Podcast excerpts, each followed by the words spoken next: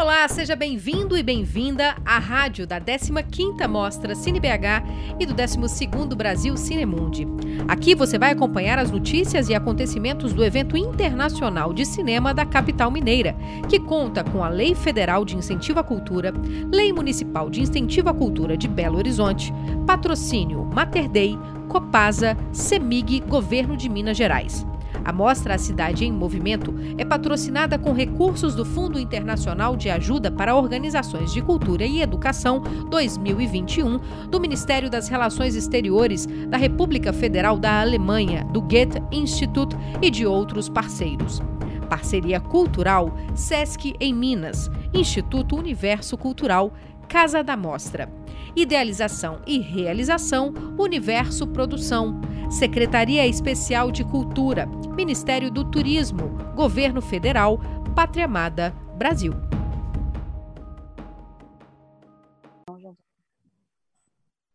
Olá, sejam bem-vindos e bem-vindas à 15ª Cine BH, Mostra Internacional de Cinema de Belo Horizonte, o evento de cinema da capital mineira, e ao 12º Brasil Cinemundi, o evento de mercado do cinema brasileiro. Eu sou a Laura Tupinambá e vou estar com vocês acompanhando esse bate-papo. Agradecemos a todos os patrocinadores e parceiros pela soma de esforços para a viabilização desses eventos. A 15ª CineBH e o 12º Brasil Cinemundi acontecem até o dia 3 de outubro pelo site cinebh.com.br, com acesso aberto para o mundo. Participe, acompanhe e convide seus amigos. Vamos juntos curtir essa temporada audiovisual recheada de atrações para todas as idades. Esse encontro com os realizadores tem a honra de receber a diretora francesa Eleonore Weber, para falar sobre seus métodos de trabalho e desafios de realização. Previsto inicialmente, né, infelizmente, o cineasta Chloé Galibert Lainet teve um imprevisto e não vai poder se juntar à nossa discussão. Convido você a participar, compartilhar esse bate-papo com sua rede de amigos. É, manda sua pergunta no chat, a gente vai adorar mandar para a Leonor para ela responder aqui e fazer esse bate-papo. Bom, agora então vamos à composição da mesa. É com prazer que a gente recebe para esse bate-papo a Eleonor, que é diretora do longa Não Haverá Mais Noite da França. Olá, Eleonor, seja bem-vinda. E o Pedro Butcher, que é curador do CineBH, colaborador do Brasil Cinemundi e que vai fazer a mediação. Bem-vindo, Pedro. Pessoal, ao final dessa transmissão, a gente vai ter a, a gente vai disponibilizar o QR Code para acesso exclusivo ao catálogo da 15ª CineBH. Então, fiquem ligados, tá joia? É, eu vou ficar por aqui escondidinha. Desejo a todo mundo um excelente bate-papo e até logo mais. Obrigado, Laura. Muito obrigado. Obrigado a todo mundo que está acompanhando a gente aqui. É, eu queria primeiro esclarecer que, infelizmente, não vamos contar com a Chloé, é, a Chloé Galibert Benet. É, ela teve um imprevisto, não se sentiu muito bem, mas está tudo bem. Ela é, disse que é, infelizmente não vai poder estar com a gente, pediu desculpas e pediu para estender essas desculpas ao público de hoje. É, mas a gente conta aqui com a Eleonor Weber. Eu queria então agradecer demais a, a presença da Eleonor aqui e, e então vamos conversar é, com ela sobre o filme Não Haverá Mais Noite, mas também aproveitar e falar um pouco sobre a trajetória dela e queria desde já convidar todo mundo que está acompanhando a gente a colocar comentários e questões é, para não é sempre que a gente tem a oportunidade de, de conversar, é, né, de ter uma conversa como essa. Então já fica aqui o convite para todo mundo participar é, pelo chat do YouTube. A gente vai estar atento aqui para encaminhar as questões para a Eleonor.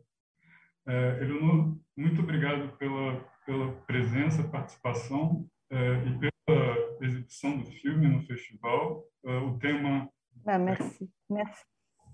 O tema do filme, é, o tema do festival esse ano é cinema e vigilância e, e é, de alguma forma, enfim, de várias formas, o seu filme se encaixou é, incrivelmente na, na, nossa programação.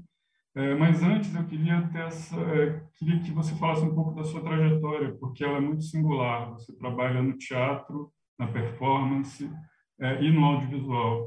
Por curiosidade, ano passado, o tema do Cine BH foi é, justamente por conta da pandemia, foi é, ligado às artes cênicas e às experiências que as artes cênicas estavam fazendo é, com os, as ferramentas do audiovisual por conta da pandemia. Né? Foi, foi é, a gente chamou de redes em expansão e trouxe, trouxe para o Festival de Cinema muitos artistas da performance do teatro que estavam trabalhando com ferramentas audiovisuais. É, então, seria bem interessante se você pudesse contar um pouco por que, assim, essa, essa, o que te levou para esses caminhos, tanto do teatro, da performance, o que veio primeiro, se alguma coisa veio antes da outra, e, e também eu, eu não conheço o seu trabalho de teatro, mas você trabalha bastante com a Patrícia Aliot, então se pudesse falar um pouco dessa parceria também.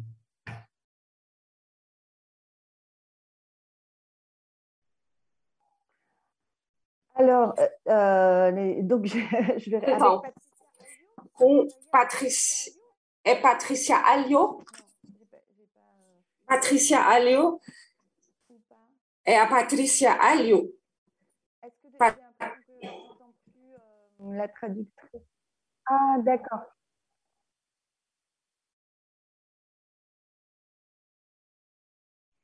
Non, bon, alors je vais, je vais répondre, je ne sais pas, du coup, je vais répondre. Ela vai, vai responder. Eu tenho um percurso, uma trajetória dupla, eu trabalhei muito a questão cênica, misturando imagem, mas não da mesma maneira do que no cinema. Para mim, não tem é, porosidade entre os, as duas áreas artísticas. Na questão da preferência, eu não vou responder porque eu gostei de fazer os dois com prazer, mas hoje eu estou dedicada uh, ao cinema, eu fiz teatro muito tempo, mas hoje eu acho melhor fazer filmes, mas isso não quer dizer que é a minha preferência. Para responder a sua pergunta. E depois, com a minha colaboração com Patrícia Alio, é isso? É, sim, sim. É...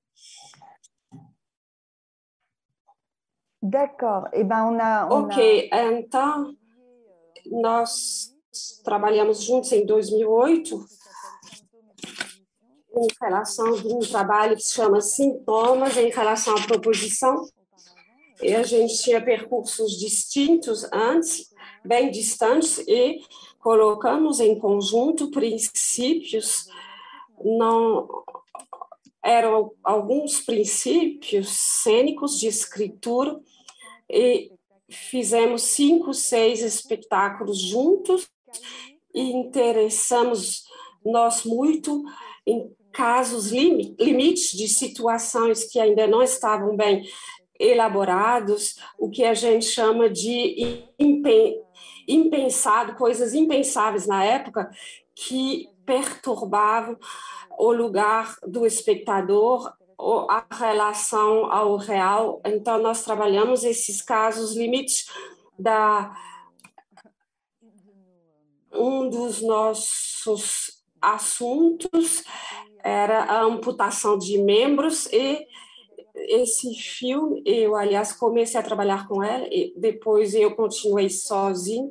No fundo, ele é muito ligado a esses percursos, porque eu, eu tive a impressão de que a questão é a experiência do olhar.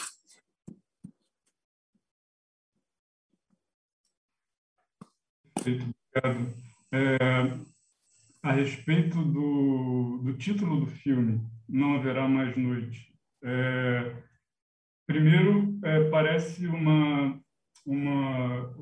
faz a gente lembrar, obviamente, do filme do Truffaut, A Nuit Américaine, é, que se refere a um efeito do cinema analógico, né, de filmar o dia e, e, e obter o efeito da noite.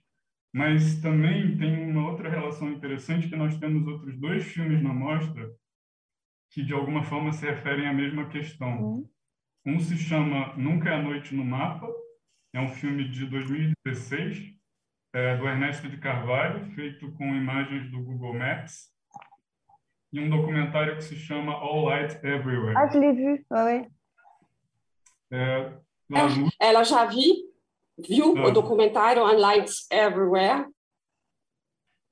Perfeito. E então eu queria talvez você falasse um pouco um pouco isso, né? A noite acabou. É, quer dizer, é, um, é, é óbvio que é, se trata de um regime de visibilidade é, em que parece que é, em que em que há, tudo é iluminado, digamos assim, tudo é visto, tudo é feito para ser visto, mesmo à noite, como o seu filme mostra tão bem, né? E ao mesmo tempo parece que esse é um regime de cegueira também, né? A, a, a partir do momento que tudo é iluminado, é, talvez muita coisa não seja vista, ou talvez o que seja mais importante não seja mais visto. Algumas ideias.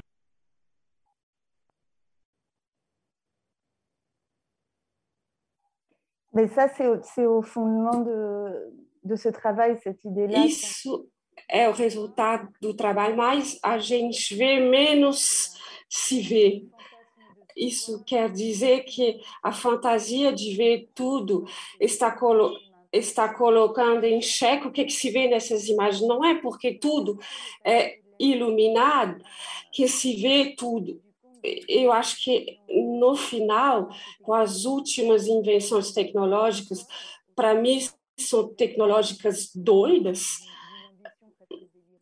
eh, porque é um pouco esse tipo de, de delírio é, do ponto de vista da dimensão antropológica da, e, e da noite, nas últimas imagens de filme, nós vamos reiluminar o mundo. É quase uma noite americana avesso, é, mas é um conceito que eu estou criando. De fato, a, a razão pela qual eu trabalhei nessas imagens é que elas me pareciam estar no cerne de uma pulsão que se chama pulsão scópica, que é, está ligado, o que trata de entrar absolutamente, elucidar é, tudo que não é longe, não é longe de uma ambição de um cineasta, com sua relação ao real, ver além do invisível.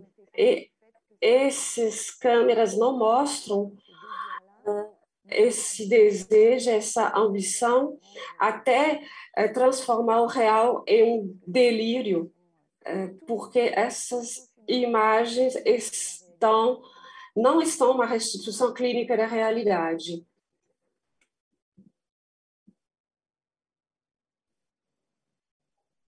Ah là, je suis très coupée. Hein. Euh...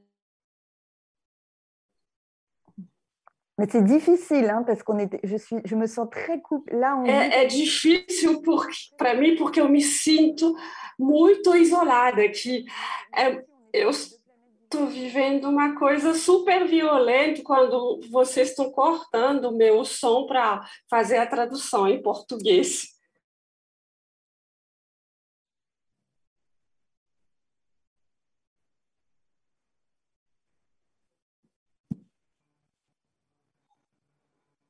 Não estou ouvindo o Pedro, o som tá, o som tá cortado, Pedro. Põe o som. Ah, ok. Pe Pedro, põe o, o, microfone de volta. Ah, voltou. ok. Je pense que ça va plus, plus, euh, plus, plus peut-être plus euh, rapide, etc. Uh, Est-ce que c'est ok, Corinne? Eu, uh, ok para mim. Eu vou ficar só no português, ok? Traduzindo a fala de vocês dois.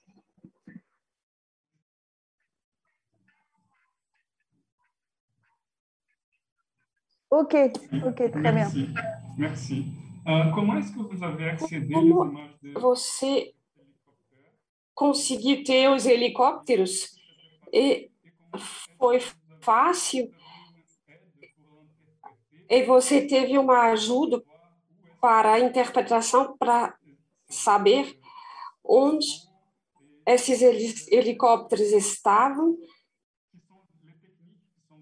e como são as técnicas usadas, por exemplo, com binó os binóculos. Você teve uma ajuda técnica para isso? Não, eu não tive ajuda técnica para filmar.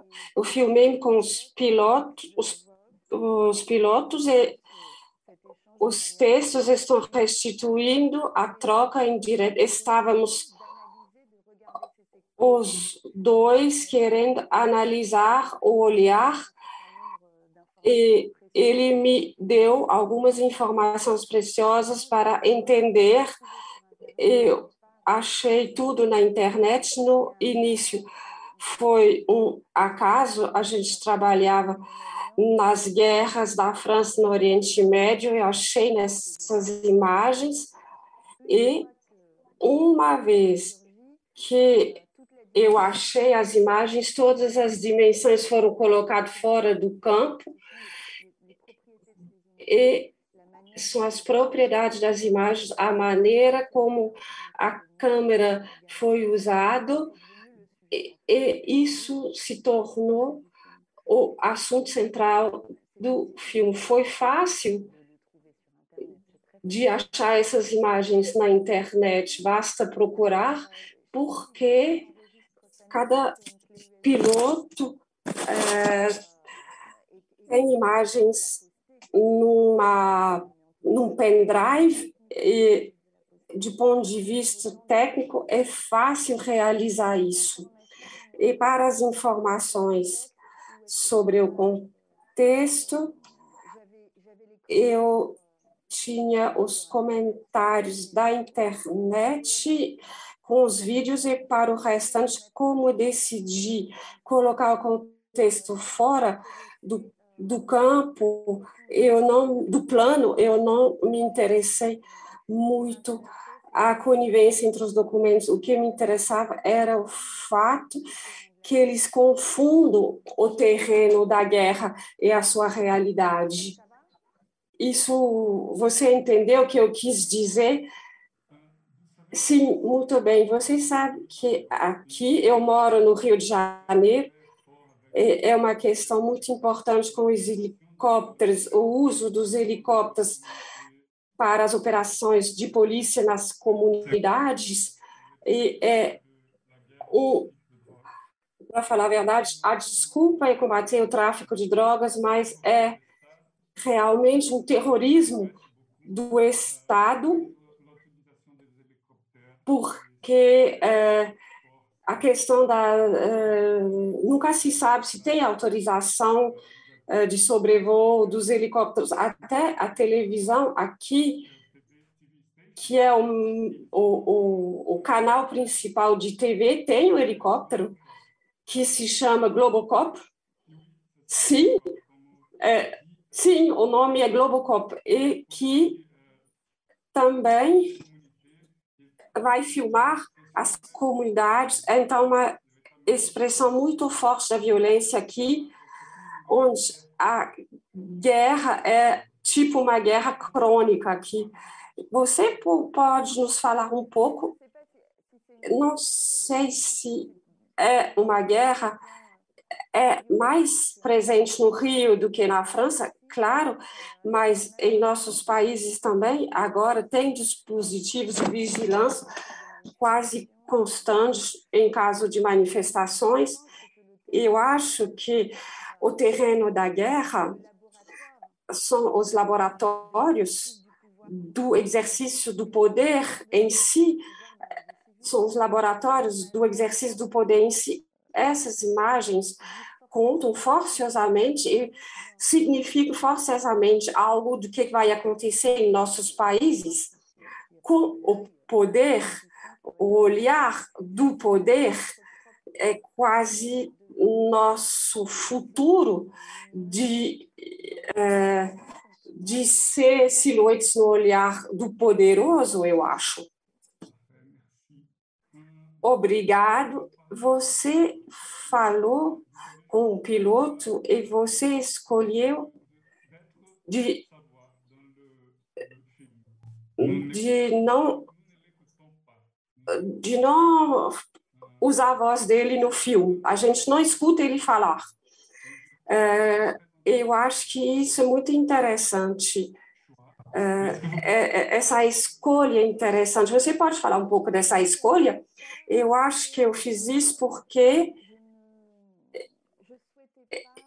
eu não queria usar as emoções ligadas a, a, ao depoimento direto. Isso quer dizer que ele não teria concordado de falar diretamente no filme, mas mesmo caso ele teria aceito, eu acho que o filme é, teria se transformado num documentário é, e com emoções que eu não queria. Para mim, isso foi para uh, usar o jogo do distanciamento em relação ao documento e ao medo que isso dá, e era o meu meio para não ficar uh, presa uh, de, dessa forma.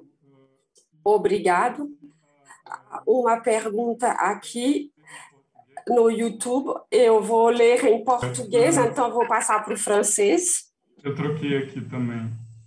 Uh, Luiz Fernando Coutinho, é, ele diz: Eu gostei muito do filme da Eleonor e achei curioso ela falar sobre pulsão escópica, pois para mim trata-se de um filme de horror.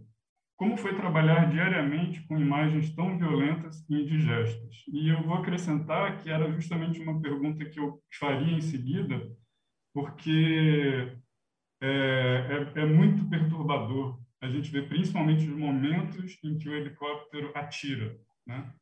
É, realmente é uma coisa que, que, que, que dá uma mexe muito profundamente com o espectador quando está vendo o filme. É, você pensou é, mostrar essas imagens esteve sempre na sua. Você pensou em alguma vez em não mostrar esse momento, talvez? Ou, ou... isso foi uma questão para você? Oui. Eu vou responder a última pergunta. É uma pergunta realmente que eu me fiz. Eu me pergunto muito. Eu tenho várias respostas. Depois de algum tempo, o que eu pensei, que eu senti, é que a violência dessas imagens tinha mais a ver com o distanciamento da violência, justamente que podemos ver essas imagens. O filme saiu na França em, em salas normais e as pessoas não saíram da sala. Então, isso quer dizer que morte se vê, mas também estamos longe dela. E ela fica até. É, é, esteticamente mostrar, talvez é um exagero de falar isso, porque é algo de perturbante e tem emoções, mas eu acho que a real violência é a distância de fato. É por isso que eu me autorizei em fazer isso, e eu mesmo como cineasta, eu acho que eu nunca poderia ter conseguido eh, fazer um filme em solo com assassinatos em direto. Nunca poderia ter feito isso, mas se eu conseguir fazê-lo e isso ainda é violento, eu acho que realmente alguns espectadores podem ser perturbados, mas é uma violência elaborada que faz parte do projeto, de nosso projeto de, de guerra, de matar sem realmente sentir a morte de maneira direta. Então, eu acho que nossos espectadores eles podem mudar de posição durante o filme. Às vezes, ele vê isso de maneira confortável e, de repente, ele se lembra que é uma questão uh, de violência, de mortes reais, e, nesse momento, existe um momento de, de medo e eu procuro isso porque eu acho que essas propriedades uh, dessas imagens estão no serviço uh, do projeto da mensagem. É isso que é a pulsão scópica para mim, para explicar para uh, a pessoa que fez a pergunta. euh, est-ce que vous avez quelques idées sur la pulsion scopique Você teria ideia sobre como que é a pulsão escópica, como poder vê-la no cinema, na história do cinema? Sim, na história do cinema, do cinema e est la fonte na questão da vigilância e, e de observar a vida cotidiana das pessoas e qual seria a diferença entre os dois. A vigilância, é, Ah, D'accord. Ben, dans, a vigilância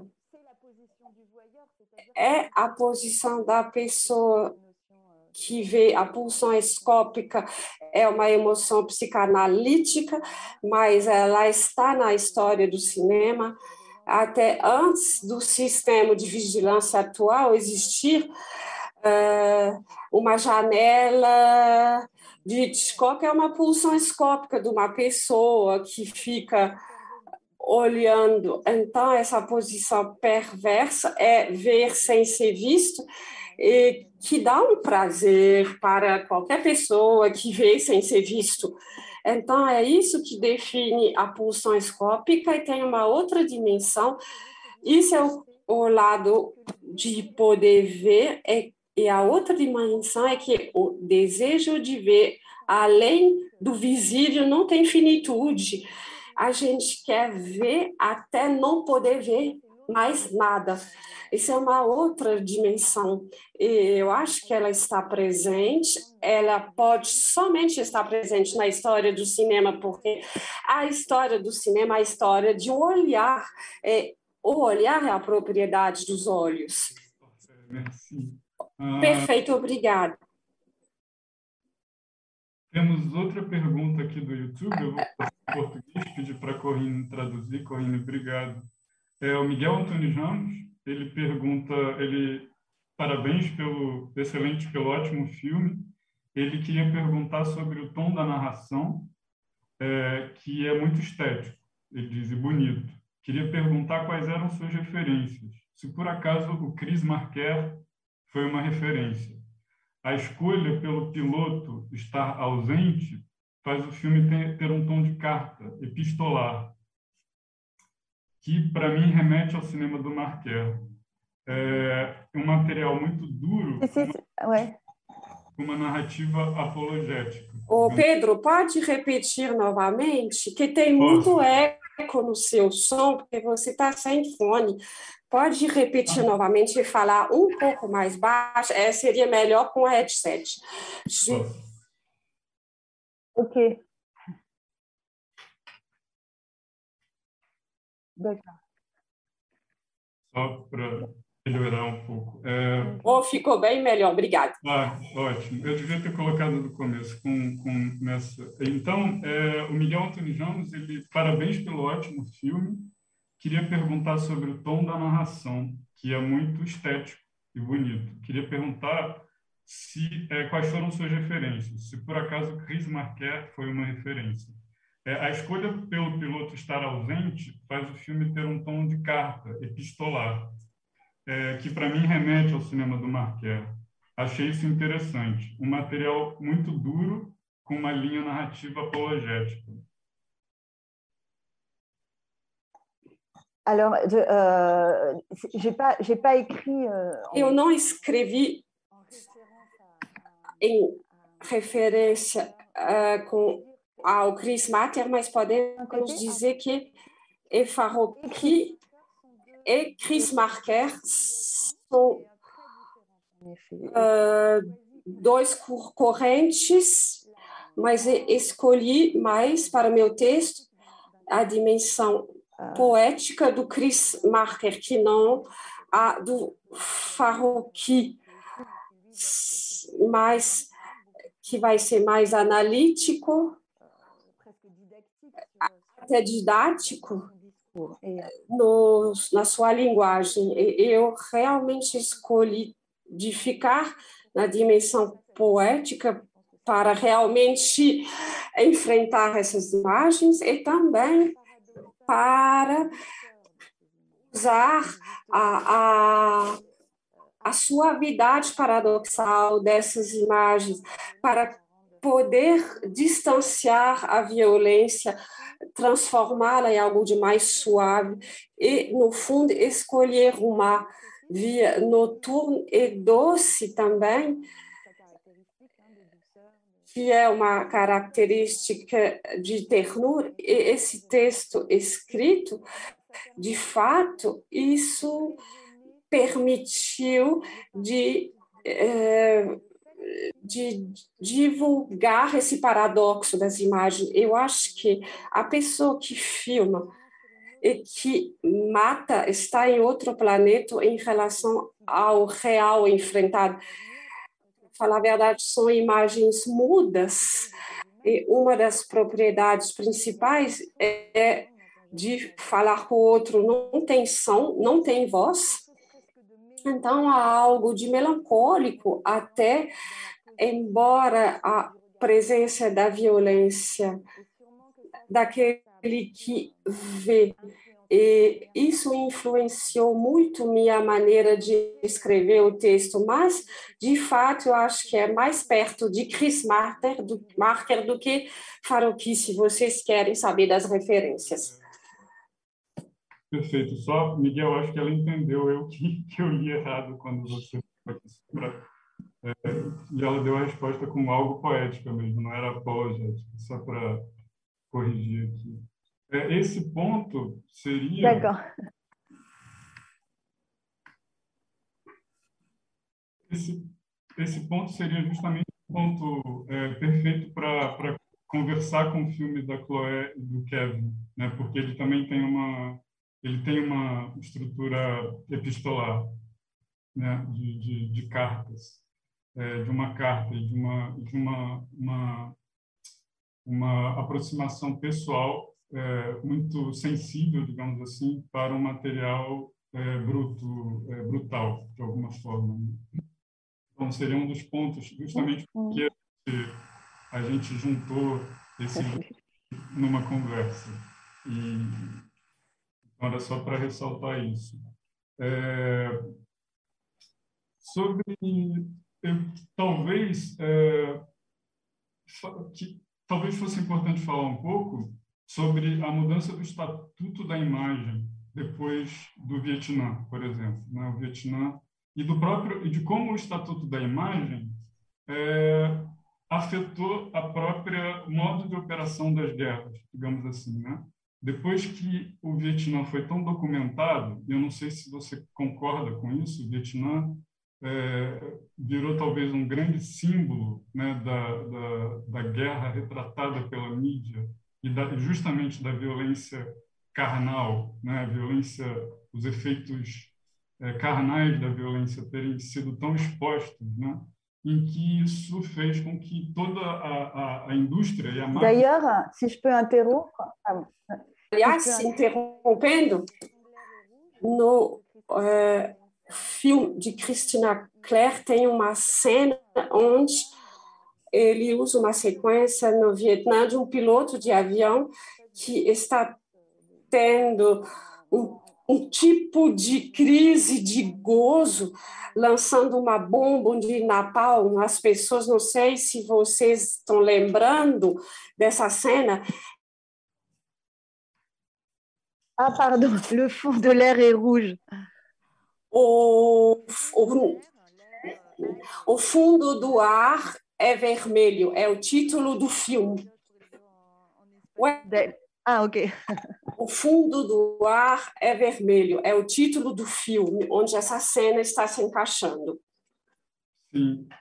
Não, exatamente, né? E o Vietnã foi muito simbólico nesse sentido, em tudo que ele trouxe, né? E, e e, todo o teatro da guerra se voltou para operações é, aéreas, né? principalmente evitar de toda forma as, opera as, as, operações em terra, os combates em terra, e é, privilegiar as operações aéreas. E justamente é, a imagem aérea vai, vai trazer essa distância perto, né? essa distância é, então, eu acho que isso seria uma boa oportunidade da gente falar dessa relação intrínseca entre, digamos, a, imagem, a guerra e, é, e, e, e, como uma altera a outra, né? As coisas vão se, vão se alimentando. O próprio regime de imagens é alterado em função é, e o próprio regime, o próprio teatro de guerra é alterado em função das imagens, né?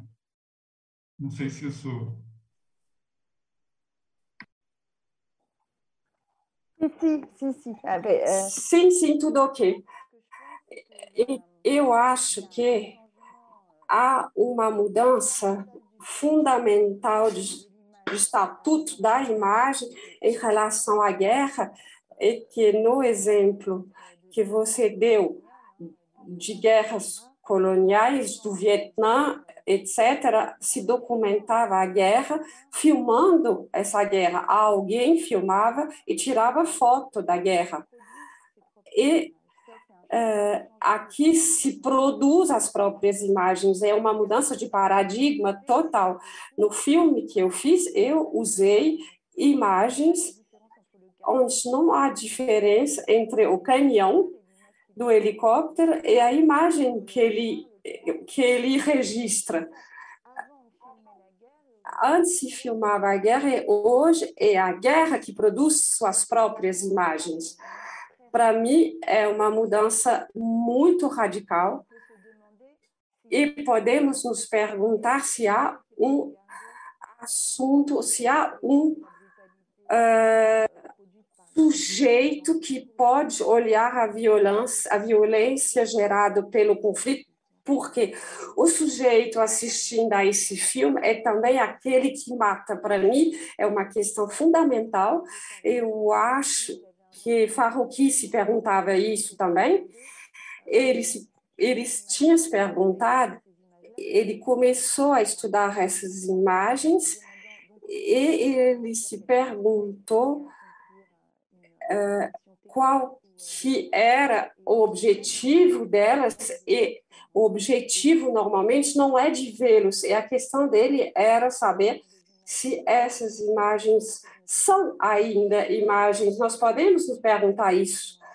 Qual é o estatuto desse tipo de documentos? Eu decidi que poderíamos ver essa imagem como um filme de cinema, é somente uma hipótese que me possibilita pensar o laço entre imagem e guerra, mas vocês poderiam me dizer, e aliás o piloto com o qual eu falei me falava o tempo todo que essas imagens não eram feitas para ser vistas, que não era o objetivo dessas imagens.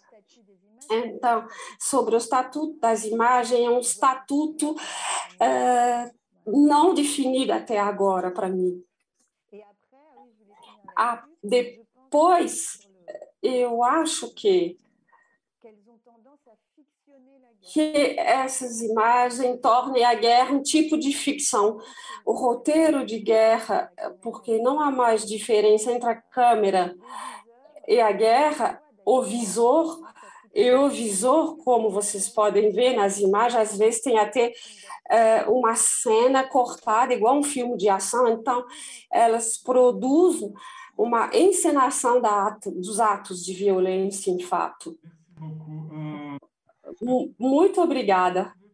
Obrigado. Você pode me dizer como você trabalhou a questão do som do filme, porque é uma questão interessante para mim. Quando se fala de vigilância, se fala muito de imagem, mas o som também é, tem um papel importante. Eu acho que nesse filme é muito claro, porque há um momento onde você fala que o piloto não pode ouvir o que está acontecendo embaixo e que as pessoas no solo escutam o helicóptero chegando. Então, eu acho também que um filme como A Conversa de Coppola poderia ser um traço paradigmático, eh, como o caso de vigilância no cinema. Ele, tra ele trabalha muito mais com o som do que a filmagem. O primeiro plano do filme é um microfone que fica em cima de um prédio e que vai registrar, gravar os sons. E também a coisa mais complicada é poder gravar o diálogo das duas pessoas que estão na praça embaixo e que conversam entre eles. Vocês poderiam um pouco falar um pouco do papel do som no seu filme? Sim. Eu acho que essas imagens são mudas, como já falei, que não há som para o piloto, ele não tem acesso a nenhum som do que acontece embaixo, no solo, é uma das características fundamentais dessas imagens em si. Eu, trabalhando com esse filme, eu não ia contradizer, eu não ia dizer o contrário. Não podemos dificilmente é, sair um filme do cinema onde tem som nenhum. Às vezes tem som da, de alguns rádios, mas eu tentei fazer uh, falar as imagens, trabalhar uh, o silêncio como se ele poderia ser escutado, mas fazer ouvir essa distância com o silêncio essa distância com o silêncio. E a segunda característica dessas imagens é que elas não têm contre, contraplano, uh, porque se o olho vê sem ser visto, mas você pode ouvir uh, o helicóptero. O que você fala sobre o fato de que o piloto está cortado do som por um lado, e do outro lado, as pessoas escutam ah, o helicóptero chegar e ameaça chegando somente pelo som. Então, é uma relação inversa em relação à imagem. É a mesma coisa, mas numa relação inversa, e isso define a simetria das condições. A, a assimetria das condições passa também por essa simetria.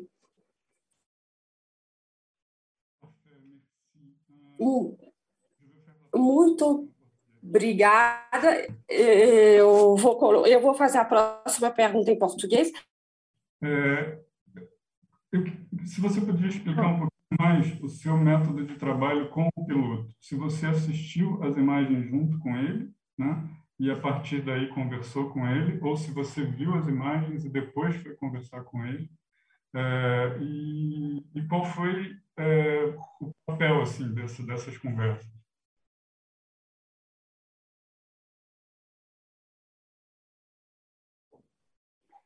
Ah bah, le, de, elles ont un... Eu fiz elas tiveram um papel fundamental porque escrevi quase o texto todo na base dessa troca. Não quis dizer que há somente essa troca no texto, mas é, essa troca foi estruturante. O dispositivo de trabalho, eu escolhi algumas sequências já, eu achei elas antes até de encontrar o piloto.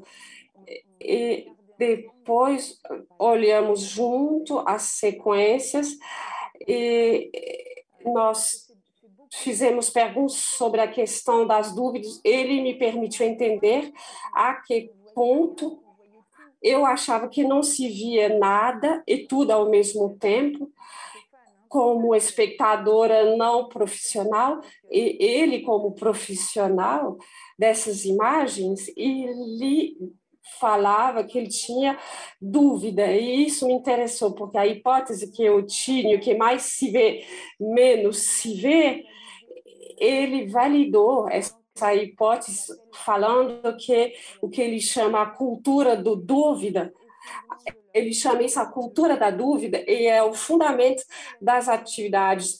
Eles fazem análise de imagem o tempo todo, porque a exercício que eu fiz com ele, ele faz isso também para aprender a, a guerra, eles todos estão numa sala, eles estão visualizando essas sequências, se perguntando o que, que está vendo, podemos ter certeza do que nós estamos vendo.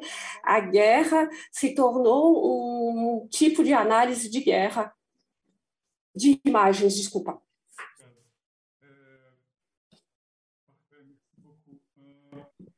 Muito obrigada. É, será que você poderia falar dos seus próximos projetos? Ah, tem mais uma pergunta em YouTube, vou falar em francês.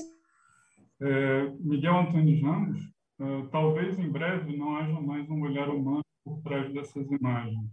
Existem relatos de drones que escolhem sozinhos quando atirar. Você vê uma mudança ocorrendo nesse tipo de imagem?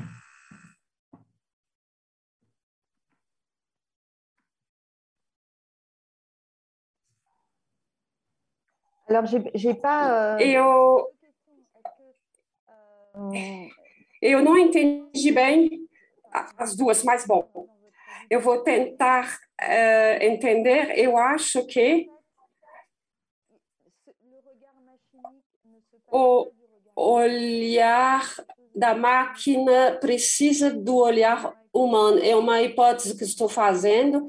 Atrás desses câmeras, até tendo uma missão, há uma pessoa uh, que faz as regulagens, os ajustes. Então, para mim, essas tecnologias não uh, precisam ainda do ser humano, mas colocam o ser humano em perigo, porque ele acaba sendo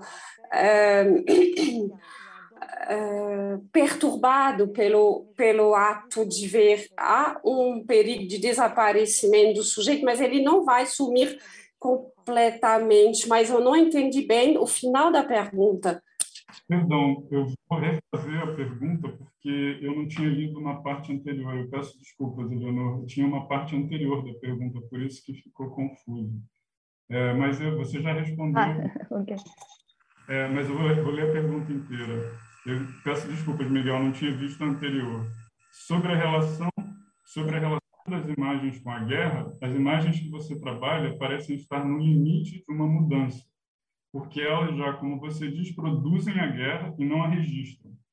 No entanto, com os drones, talvez em breve não haja mais um olhar humano por trás dessas imagens. Existem relatos de drones que escolhem sozinhos quando atirar. É, eu tenho a impressão, inclusive, que esse foi o caso agora dos ataques ao Afeganistão, né, dos Estados Unidos, é, a resposta aos ataques terroristas, né? Então era essa a pergunta completa, desculpa, mas eu acho que até você já respondeu, mas não sei se teria um complemento. Sim, je vais, sim, sim, je vais, je préciser. Sim, sim, eu vou dizer que os drones existem. Ah, um olhar, porque há o piloto do drone. É, o fato de que o drone, o piloto de drone esteja num escritório muito longe, não destrói sua qualidade de, de humano vendo as imagens. Com drones autônomos, há muito poucos, eu falo de completamente autônomos, porque isso é uma fantasia do exército, é a fantasia de poder sempre fazer a guerra sem ser humano. Eu acho que para mim nunca aconteceu e nunca vai acontecer, porque, no fundo, o exército precisa do humano para fazer a guerra. Então, nunca vai existir autonomia absoluta, porque uh, tem a questão das pulsões humanas uh, para fazer isso. Não precisamos de máquinas para violência mas talvez pode ser uma versão negativa da humanidade, mas eu sei que isso acontece. E a respeito do Afeganistão, são muitos helicópteros, muito mais do que drones. Só um minutinho. É, essa guerra no Afeganistão aconteceu ao muito com helicópteros e também com drones. Desculpa, eu tenho um pequeno problema técnico que eu vou tentar resolver. Opa.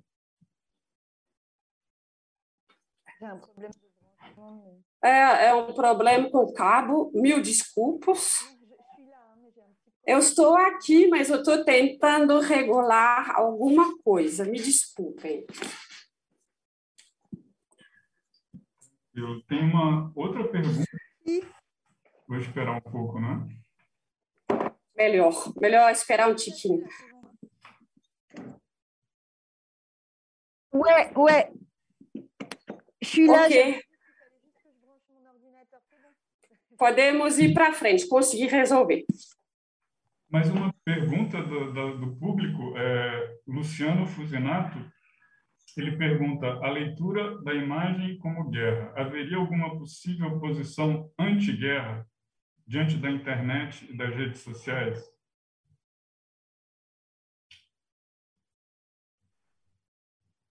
Podem repetir novamente, mais devagar? Posso.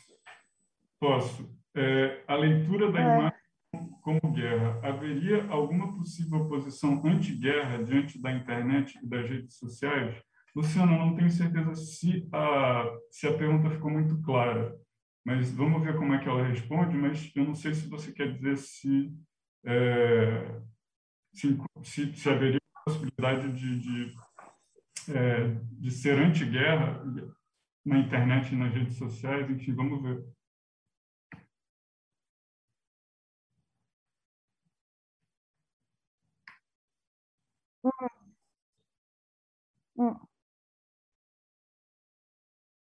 Bah, déjà, il y a... Eu acho que tem a sequência uh, mostrar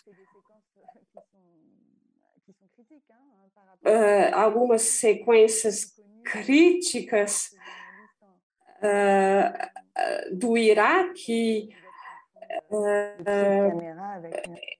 eu acho que foi aquela última coisa que aconteceu uh, são os, os uh, vigiadores, os lançadores de alertas, e, que é o problema dos Estados Unidos, que mataram um fotógrafo.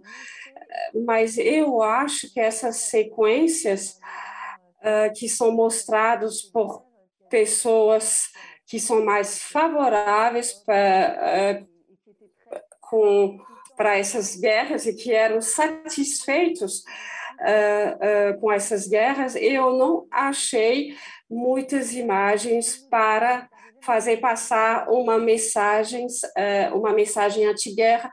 Eu achei poucas imagens desse tipo. Eu acho que era isso a pergunta. Sim, acho que sim, perfeito. É, perfeito. É, estamos trabalhando no festival né, com, com essa ideia do, do cinema e vigilância, justamente com os trabalhos que se apropriam, se apropriam da, dos dispositivos e das imagens de vigilância numa, num esforço contra a vigilância, né, num esforço crítico, num esforço de, é, de, de justamente trabalhar essas imagens. Ah, elle... Alors là, là je, je, voulais juste ajouter quelque chose. Eu queria falar uma coisa. Fazer esse filme é inserir essas imagens no discurso crítico. Isso era um dos meus objetivos. Eu, eu quero falar que fazendo esse filme, eu autorizo um discurso crítico sobre esses dispositivos de vigilância. Que sejamos bem claros a respeito disso. Claro, não, eu acho que tá, que ficou, é muito claro no seu filme, assim, não tem, não temos essa dúvida. E ok. eu acho que, Leonor, acho que eu te agradeço muito, a gente já está quase uma hora de conversa, não sei se tem mais alguma pergunta. É, se tiver alguma pergunta aqui, mas eu queria te agradecer demais pela participação, foi sensacional, ajudou muito a gente, enriqueceu muito o nosso debate aqui, as nossas conversas. Bah, merci beaucoup. E só muito uma, obrigada. Uma ultimíssima pergunta, se você está tra trabalhando em algum projeto novo, justamente de ligado a alguma alguma questão semelhante ou não, se vai dar uma mudar completamente Não, je, je travaille Então, eu trabalho com projeto de cinema, mas trocando de área, porque é uma ficção agora. Mas eu não faço diferença muito grande entre uh, documentos e ficções, mas eu agora estou escrevendo um roteiro de ficção e que é bastante diferente. Perfeito, já estamos muito curiosos para ver esse próximo trabalho. Muito obrigado, Leonor. E agradecer demais a sua participação aqui. Merci. Todo mundo da plateia. Ben, merci à vous. Ben, merci beaucoup. Obrigada a todos. Muito obrigada a todos. É, até logo. Tchau.